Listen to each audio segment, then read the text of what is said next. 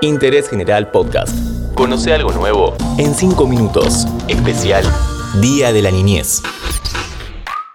Hola, ¿cómo están? Bienvenidos a este podcast especial de interés general por el Día de la Niñez. Qué mejor momento para hacerle un regalo a los más pequeños, ¿no? Pero, ¿qué comprar? ¿El regalo más caro es el mejor? ¿Las categorías son por género y por edad? ¿Sigue habiendo juegos para chicos y otros para chicas? Para saber un poco más, la llamamos a Laura Los Penato, cofundadora de Ikitoy, que es una juguetería diferente donde ofrecen y recomiendan juguetes según el tipo de juego. ¿Qué significa un regalo para los niños? ¿Les estamos dando únicamente algo para entretenerlos? A veces perdemos de vista que los juguetes no son solo entretenimiento o distracción para los más pequeños. Los juguetes son la herramienta que ellos tienen para construir su mundo, desarrollar su personalidad y sus valores cuando les ofrecemos un juguete, no solo es el regalo, sino que también le estamos orientando su desarrollo. Y entonces los juguetes que le ofrecemos y todos los que no les ofrecemos, en definitiva están marcando una decisión, se están marcándole un camino. Cada juguete transmite diferentes aprendizajes y contenidos educativos que sirven para la vida adulta y que son importantes para el desarrollo. A la hora de elegir un juguete hay ciertas costumbres que aún se mantienen, pero también van apareciendo nuevas curiosidades de quienes tienen que comprar algo para los más chicos. Tradicionalmente las jugueterías estaban organizadas por género, nena-nene y por edad. Y trataban de estandarizar y etiquetar a todos los niños y decir, bueno, si tiene tres años y es varón, le va a gustar esto, si tiene dos años y es nena, le va a gustar tal otra cosa. No podemos entender a la infancia así, o sea, cada niño es una persona con su individualidad, con sus gustos, con sus tiempos. Y en un punto la sensación que a mí me queda es que esa categorización le queda corta y no representa todo lo rico y lo interesante que puede ser interpretar a cada niño.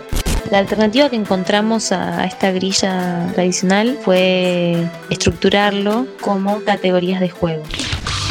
Categorías de juego. Yo no lo había escuchado nunca. ¿Cuántas hay? Vamos con una crear. Me gusta especialmente porque son los que proponen que el juego sea un proyecto, ¿no? En el que hacen algo realmente. Y un poco va el espíritu de que sean protagonistas en el proceso de juego, ¿no? Que estén construyendo. Ahí apareció otra, construcción de muy chiquitos se empiezan con apilamientos, pero después se va complejizando la destreza, la cantidad de piezas y el desafío, según cómo crece el chico en cada edad. tipo de juego está buenísimo para desarrollar las formas de pensar de los niños y también para desarrollar la inteligencia visoespacial. Una muy importante, explorar.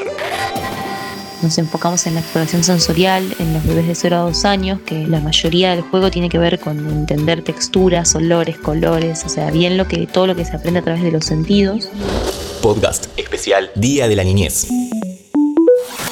Los juegos de mesa, una de las cosas más divertidas que hay, también están dentro de una categoría y se llama compartir. Esa forma de jugar se caracteriza porque es social, porque hay un conjunto de reglas compartidas y construidas socialmente y es necesario respetarlas, hacerlas respetar. Esto pone en el centro del juego, siendo necesaria la comunicación, los acuerdos y la coordinación. Este tipo de juego arranca para los 3 años, pero se pone más interesante a partir de los 6. La última del podcast. ¿Todavía se siguen eligiendo los juguetes por nene o nena? Me parece que hay un movimiento fuerte de padres y madres que están buscando alternativas. Me parece que la industria todavía no está del todo preparada. Probablemente porque en general se mueve mucho más rápido la sociedad y después la, industria del juguete, digamos, la, oferta que hay, va haciendo modificaciones, ayornándose, atándose. Proponemos juguetes libres de género y, ya desde el diseño y desde la propuesta de juego está pensado para que, que no esté asociado, digamos, de alguna forma a un género en particular. Lo que sabemos es que estos estereotipos de género que transmitimos a través de los juguetes y en la infancia dejan una huella en la formación de esas personitas y más que nada las habilidades que van a desarrollar en el futuro, futuro, futuro. Podcast especial Día de la Niñez. Es muy amplia la cantidad de cosas que se pueden tener en cuenta a la hora de comprar un regalo para los más pequeños.